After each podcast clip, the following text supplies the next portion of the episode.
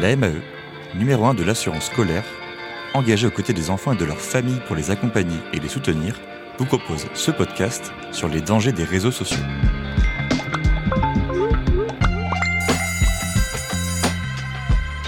Les réseaux sociaux sont désormais omniprésents dans la vie des adolescents et même parfois des enfants. Certains chiffres peuvent paraître vertigineux, 87% des moins de 13 ans utilisent régulièrement un réseau social et d'après une étude TEMI, 54% des 8-11 ans ont un compte TikTok.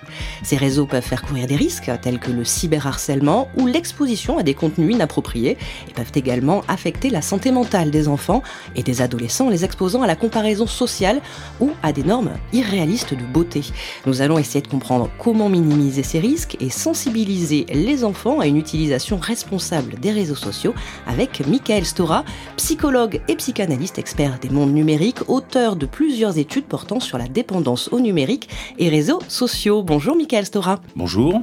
Aujourd'hui, on le voit, les enfants et adolescents utilisent massivement les réseaux sociaux. Est-ce forcément dangereux? Bien, au fond, de se poser la question de savoir si c'est dangereux, implique évidemment, suite à votre présentation, qu'il y a euh, potentiellement des dangers. Et oui, on observe euh, des dangers, euh, et je dirais à l'image du fait que pour les enfants et pour les adolescents, déjà dans les cours de récréation, il y a des situations qui mettent les enfants dans des relations conflictuelles, euh, dans le fait parfois d'entendre ou de voir des choses qu'ils n'ont pas forcément à voir. Et d'une certaine manière, les réseaux sociaux sont comme des caisses de résonance. Là où se situe souvent le danger, c'est que l'enfant se retrouve seul face à ces contenus. Et c'est là où se situe peut-être la, la grande question, c'est comment arriver euh, à aider les parents à mieux communiquer avec leurs enfants et continuer à l'adolescence pour pouvoir les prévenir, mais aussi tout simplement en parler. J'ai annoncé tout à l'heure quelques-uns des risques que peuvent représenter les réseaux sociaux pour les enfants. Dans l'exercice de votre métier, lesquels avez-vous constaté? Alors, c'est vrai que moi, je suis plutôt spécialisé dans les adolescents. Euh, donc, évidemment, euh, je dirais que j'ai pu voir... Euh, je me souviens d'une petite adolescente, préadolescente, c'est-à-dire à peu près 12 ans, qui était déjà incroyablement soucieuse euh, de l'image qu'elle pouvait renvoyer. Euh, je dirais que c'est à peu près peut-être souvent ce qui va euh, ressortir. Mais j'ai aussi vu certains adolescents qui avaient des formes de conduite à risque, comme ce qu'on appelle envoyer des nudes, envoyer des photos, sans prendre en compte la dangerosité qui peut faire qu'à un moment, celui à qui on l'envoie va les publier. Donc il y a cette question un petit peu de la découverte à l'adolescence, entre autres, de choses comme euh, la séduction, la sexualité, qui est tout à fait normale et légitime, mais comment est-ce que les outils numériques qu'ils ne maîtrisent pas si bien que cela vont faire qu'ils vont naïvement prendre des risques? Et concernant les réseaux sociaux, en tant qu'adultes, euh, comment nous, on peut euh, agir afin d'éviter que les enfants et les adolescents courent des risques? Est-ce qu'il y a des comportements à adopter? Ou à ne pas adopter? Oui, alors déjà j'aimerais quand même repréciser les choses. Selon une revue américaine très sérieuse, la revue Wired, euh, les plus connectés, ce sont les 35-49 ans. Donc ce sont finalement les parents. Ça veut dire que les parents eux-mêmes ben, fréquentent euh, les réseaux sociaux quotidiennement. Et au fond, euh, en général, les parents ont beaucoup d'inquiétudes concernant la pratique de leurs enfants et des adolescents sur les réseaux sociaux.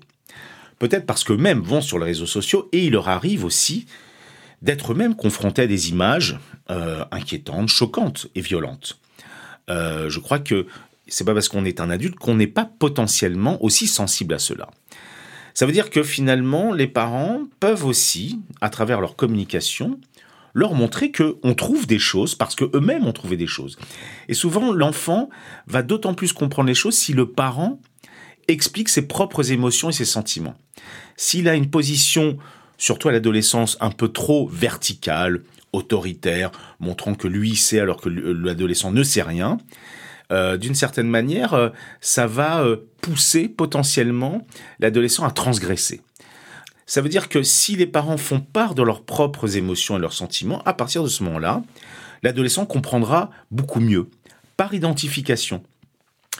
Et finalement, il y a aussi des bases d'éducation euh, qui font que si les parents envisagent l'enfant de manière plus sereine, avec pas trop d'anxiété, dès la petite enfance, vont dans une forme de continuum faire que l'adolescent, on pourra lui faire confiance. Et cette forme de confiance mutuelle va aider les parents et les enfants à pouvoir envisager sereinement. Et lorsqu'ils seront confrontés à des contenus choquants, par exemple, eh bien, on peut tout à fait imaginer que l'adolescent ou l'enfant pourra en parler plus facilement parce que le parent lui-même aura fait part de ses propres émotions. L'éducation, ça commence pas le jour où on offre le premier smartphone. Quoi. Non, évidemment que non. Et d'ailleurs, ça pose en effet la question de l'âge. Alors, à quel âge on l'offre, ce smartphone? Alors, c'est Alors, vrai smartphone connecté aux réseaux sociaux, puisque c'est notre sujet. C'est ça. Alors, euh, au fond, des études ont montré euh, qu'on offre maintenant un, un smartphone dès l'âge de 8 ans. C'est-à-dire quasiment, on est à peu près en CM1, CE2, CM1. Ça me paraît assez délirant. Et lorsqu'on rentre dans le détail de pourquoi on offre ce portable, ce smartphone, hein, parfois très impressionnant, c'est un peu comme un fil à la patte. On est à nouveau dans cette idée que les parents sont, entre guillemets, rassurés parce qu'ils peuvent savoir où est leur enfant. Donc, c'est important peut-être de réfléchir à se dire que est-ce que le premier portable n'est pas comme une sorte de cadeau, de ritualisation de passage, qui est celui de l'adolescence Je me permets de penser que c'est intéressant d'imaginer que c'est à 13 ans. 13 ans, c'est à peu près la rentrée en cinquième. Et finalement, on commence à voir qu'à ce moment-là, ça correspond d'ailleurs à l'âge légal d'entrer dans les réseaux sociaux. Et je crois que c'est intéressant de mettre à certains moments des cadres et des lois, parce que finalement, offrir un portable trop tôt, c'est comme donner un cadeau d'autonomisation alors qu'on est encore un enfant. Je pense véritablement que c'est intéressant de penser que c'est un objet qui a une forte symbolique et il faut plutôt l'utiliser comme un moyen de dire voilà, maintenant, tu as ton smartphone, eh bien, je te fais confiance, on se fait confiance, tout en sachant que les parents continuent à payer quand même le forfait.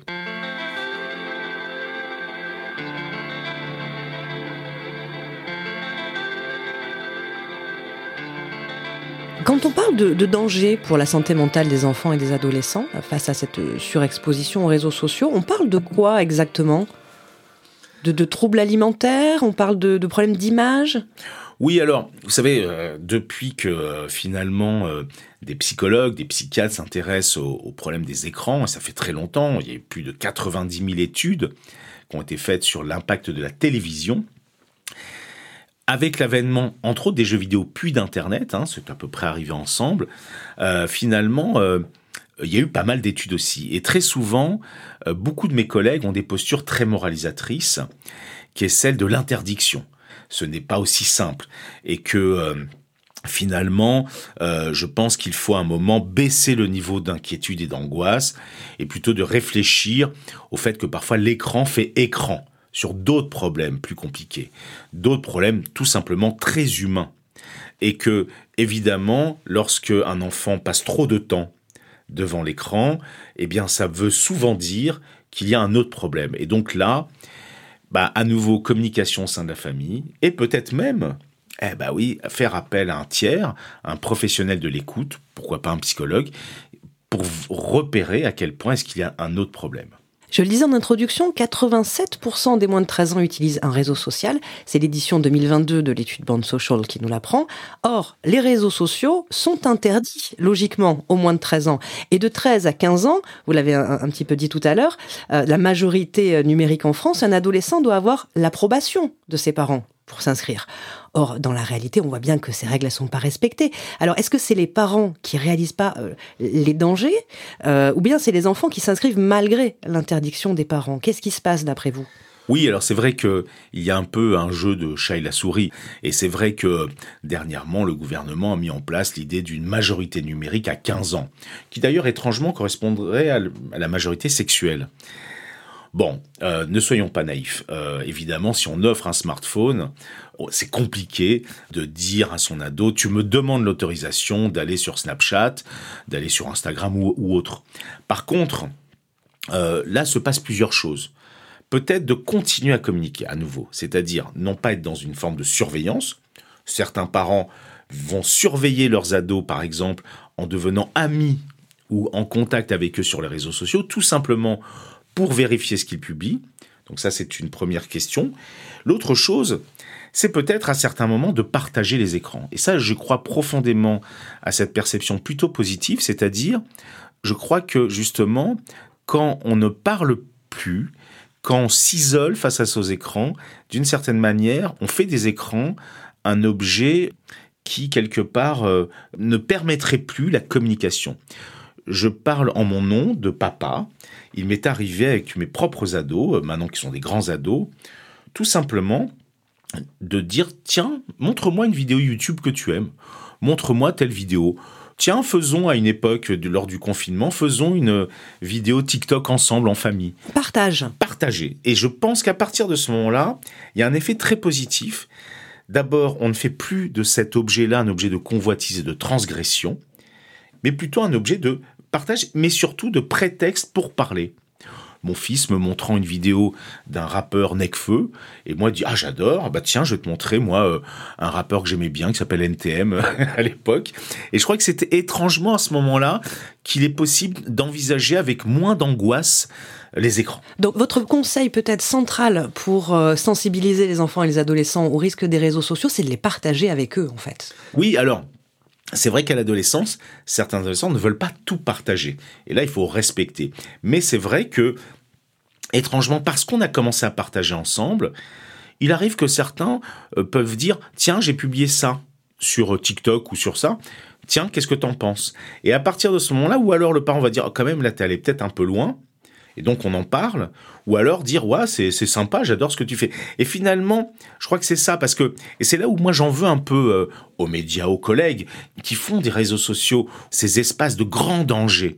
À une époque, vous aviez une association qui s'appelait Action Innocence, vous aviez un adulte avec un masque d'enfant. Et alors il y avait des cyberprédateurs partout. Alors justement, ces cyberprédateurs, c'est la grande angoisse, hein. c'est l'angoisse numéro un des parents. C'est vrai. Eh oui. Qu'est-ce qu'on en pense sur les réseaux sociaux? Ils sont là, ils sont pas là? Est-ce que c'est un, un, chiffon rouge qu'on agite? Alors, dire qu'ils ne sont pas là, c'est faux, évidemment. Mais euh, euh, il faut bien comprendre que maintenant, les réseaux sociaux ont quasiment 15-20 ans, les grands réseaux sociaux du GAFAM, on va dire. Et lorsqu'on parle avec des ados, ils sont beaucoup moins naïfs qu'à une certaine époque. Donc c'est vrai que euh, là se pose la question, c'est-à-dire que oui, il y a des cyberprédateurs, mais par contre, souvent on a amplifié les chiffres. Je connais bien le Pharos, qui est la police d'Internet, euh, police judiciaire hein, sur Internet, et c'est vrai que on sait que souvent, si on rentre dans le détail de ce qu'on appellerait les pédophiles qui sont sur Internet, ils vont plutôt utiliser ce qu'on appelle le darknet pour échanger des fichiers. Ils sont pas forcément sur TikTok, ça va pas être leur euh, cible. Voilà, ils vont regarder potentiellement. Et là, se pose la question vertigineuse, c'est-à-dire, j'ai envie de filmer mon enfant parce que je trouve tellement beau quand il court sous la pluie, ou euh, je sais pas parce qu'il est nu. Ben, euh, potentiellement, première chose, c'est quel est l'intérêt de filmer son enfant? Est-ce qu'on lui a demandé son droit à l'image? Ça, c'est une vraie question. Et puis, il peut servir, je dirais, de moteur excitant pour un pédophile. Et c'est sûr que on est en train de se rendre compte, ça fait pas si longtemps que cela, que ces réflexions se posent sur les influenceurs et autres. C'est finalement, est-ce que on peut y voir des choses positives ou des choses plutôt toxiques ou inquiétantes?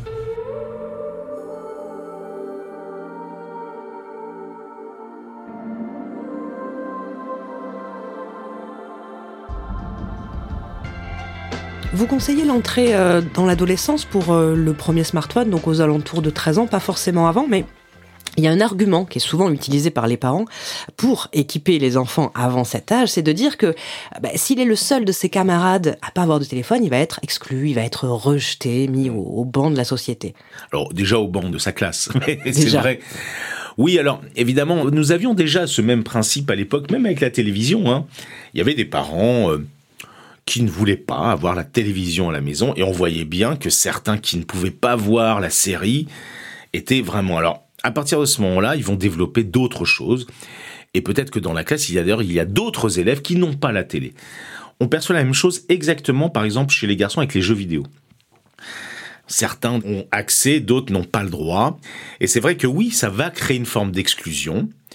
Et là se repose la question de la raison pour laquelle les parents interdisent à tout prix, mais c'est leur choix.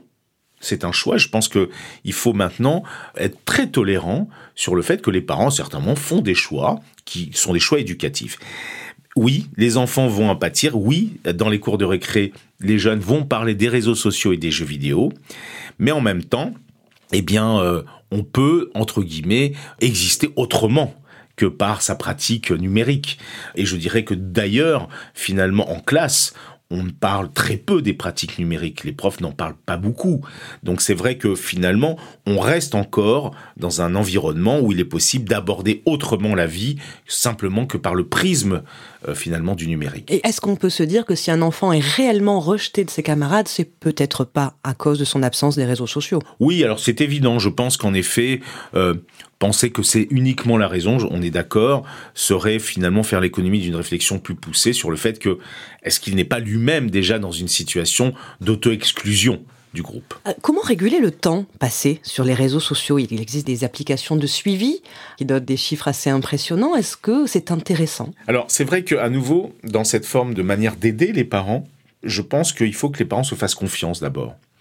S'ils trouvent que c'est trop, comme on a évoqué juste avant des parents qui disent non, pas de réseaux sociaux, pas de jeux vidéo, eh bien, il faut qu'ils se fassent confiance. Il n'y a pas de nombre d'heures, je dirais, qui ont été dit, voilà, on va dire de manière dite scientifique. Euh, donc, c'est vrai que euh, certains parents disent, OK, tu as le droit de jouer ou d'être sur les réseaux sociaux peut-être une heure, deux heures après avoir fait les devoirs, et le week-end peut-être un peu plus. Et que, évidemment, euh, à l'adolescence se posent d'autres questions, comme par exemple les adolescents qui ont déjà des problématiques pour s'endormir, de passer beaucoup trop de temps sur son écran. Et entre autres sur les réseaux sociaux, parce que souvent toute la journée ils étaient en groupe et parfois bah, le soir on a envie de continuer la discussion avec un copain ou une copine à l'abri du regard des autres et donc on va euh, sur Snapchat avec des vocaux, etc.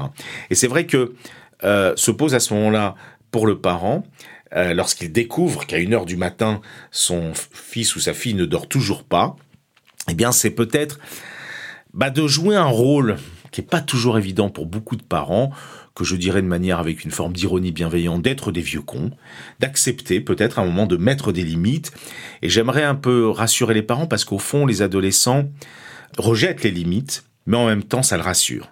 Donc c'est ce paradoxe qui fait que l'autorité, elle est vécue comme une frustration injuste et que souvent l'adolescent va dire je vous déteste, mais à ce moment-là, le parent est convoqué dans sa capacité à tenir bon. Plus compliqué lorsque on est un parent solo, parce que à ce moment-là, il faut avoir le courage de se dire bon, c'est dur. Mais c'est vrai que voilà, c'est cette période compliquée parce que oui, le seul danger potentiel, mais au-delà des réseaux sociaux, mais du smartphone, c'est la lumière bleue. Et il y a des filtres. Alors il y a des filtres, le night shift, qui permet d'enlever cette lumière bleue. Mais c'est vrai que surtout de vouloir dire voilà, pour ton bien, il est important de pouvoir euh, arrêter. Et les contrôles parentaux sont des aides technologiques. Idéalement, le contrôle parental doit être humain, mais pourquoi pas utiliser ce type euh, de logiciel pour aider les parents.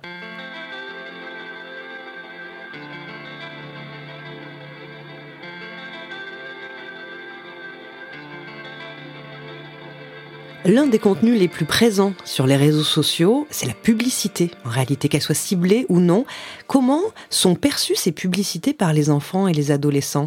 Est-ce qu'elles représentent un risque pour eux? Alors, c'est une question assez compliquée parce que finalement, d'un côté, il y a des vraies pubs qui viennent entrecouper les vidéos.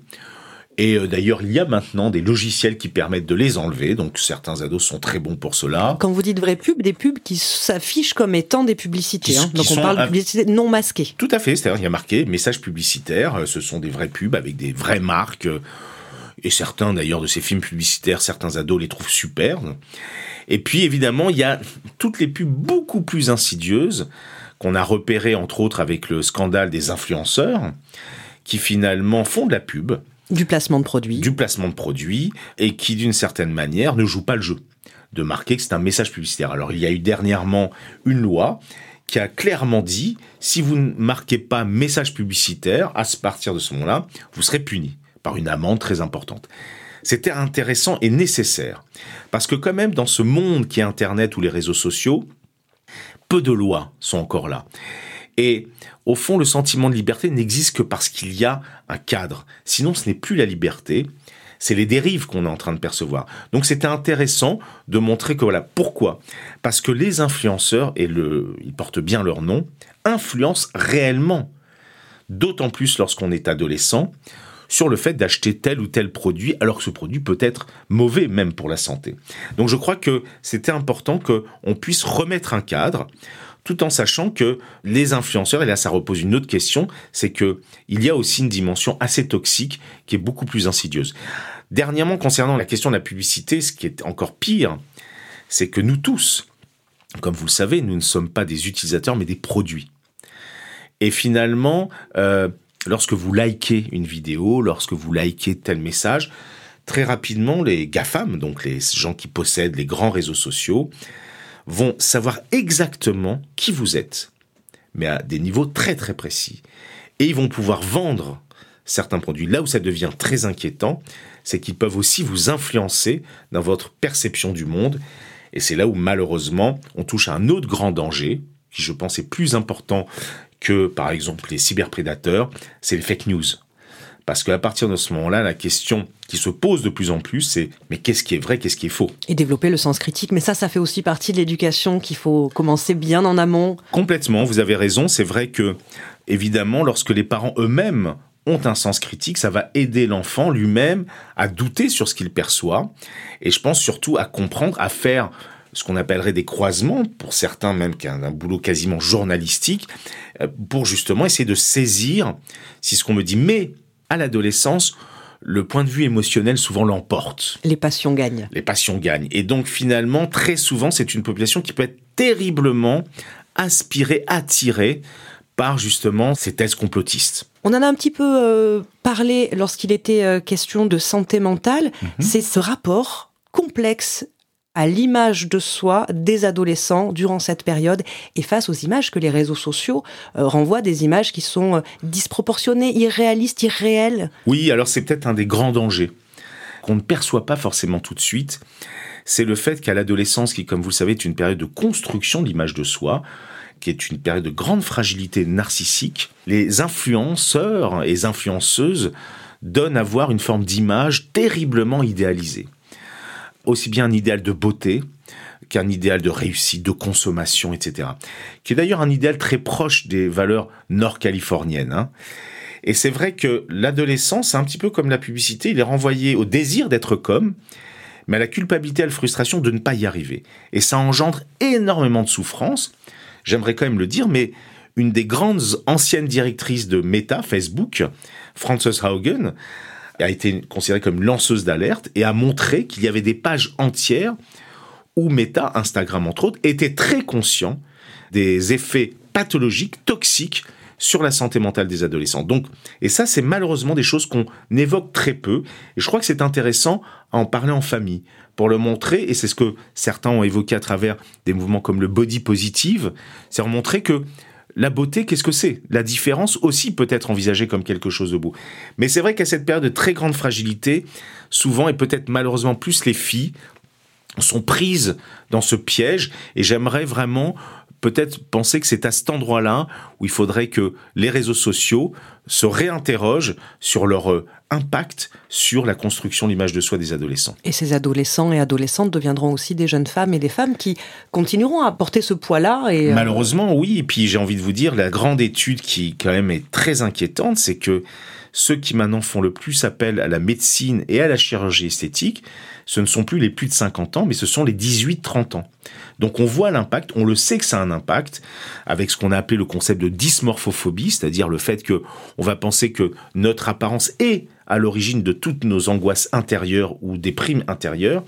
C'est grave. Je veux dire que c'est important de penser que l'apparence n'est pas qu'un enjeu existentiel. Oui, à l'adolescence, c'est banal, sauf que malheureusement, ça continue de plus en plus.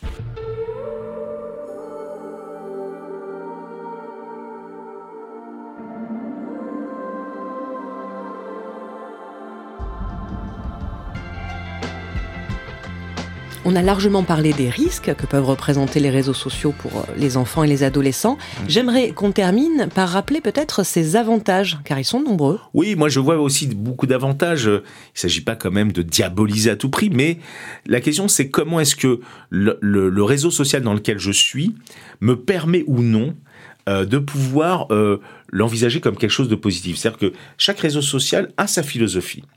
Et là, je dirais que c'est pouvoir sortir de cette idée. J'ai été moi-même le directeur de la cellule psychologique des Skyblogs, donc ça date. Et là, c'était passionnant parce que je me suis rendu compte que beaucoup d'adolescents utilisaient ces réseaux sociaux comme des espaces de construction identitaire. Vous savez, l'adolescent est comme un être multifacette. Ma facette triste, ma facette gay, ma facette plutôt séduisant, etc. Et, culturelle. Et chacune de ces facettes se mettait finalement en scène. Euh, et les commentaires, les clics ou les likes venaient confirmer ou infirmer. Les adolescents utilisent encore cette dimension-là. Et je crois que ça c'est intéressant, cette sorte de grand bal masqué qui fait que souvent à l'adolescence, on peut être aussi pris d'énormes pudeurs mais aussi d'une forme d'impudeur. Et cette impudeur peut se mettre en scène. Bon, il faut pas aller trop loin non plus, mais peut-être dans tout simplement la manière d'oser dire certaines choses. Et à ce moment-là, ça devient intéressant. Je crois aussi, peut-être avec un nouveau mouvement que je perçois comme très intéressant, c'est que par exemple, à l'adolescence, on est aussi dans des périodes où ça va pas très bien. Maintenant, on ose le dire parce que comme je vous le disais, il y avait cette sorte de always smile propre aux Californiens, et là, il est possible de dire que ça ne va pas. Il y a comme ça ces mouvements de pouvoir se dire que voilà, cette exposition de soi peut aussi être un espace de compréhension de soi à travers les commentaires, à travers évidemment ce que vont dire les autres. Il y a un réseau social que je trouve très intéressant, qui s'appelle Be Real, qui est d'ailleurs un réseau social français, où tout simplement les adolescents, une fois par jour, bah, euh, il y a comme une sorte de question euh, implicite, c'est qu'est-ce que tu fais là? Qu'est-ce que tu fais en ce moment? Qui est un truc très ado. Bon, je m'ennuie. Bah tiens, je me photographie en train de m'ennuyer. Il n'y a pas de filtre. C'est plutôt un jeu, et je trouve ça très intéressant. Donc c'est vrai que peut-être que on va dans le futur, ça serait pas mal que les adolescents réfléchissent eux-mêmes, peut-être avec leurs parents, à qu'est-ce qui pourrait être un bon réseau social. Comment finalement le réseau social pourrait servir le réel. Parce que c'est ça le plus important. Euh, ce, que, ce qui parfois m'inquiète, c'est que c'est comment finalement parfois le réel viendrait servir le virtuel. Alors que ça doit être l'inverse. Et les adolescents nous montrent quand même à travers leurs pratiques, parce que eux-mêmes partagent énormément, parlent beaucoup plus que nous de ce qu'ils ont pu voir sur les écrans, tiens, regarde, en tendant le portable, j'ai vu ça, ça, me fait trop rire.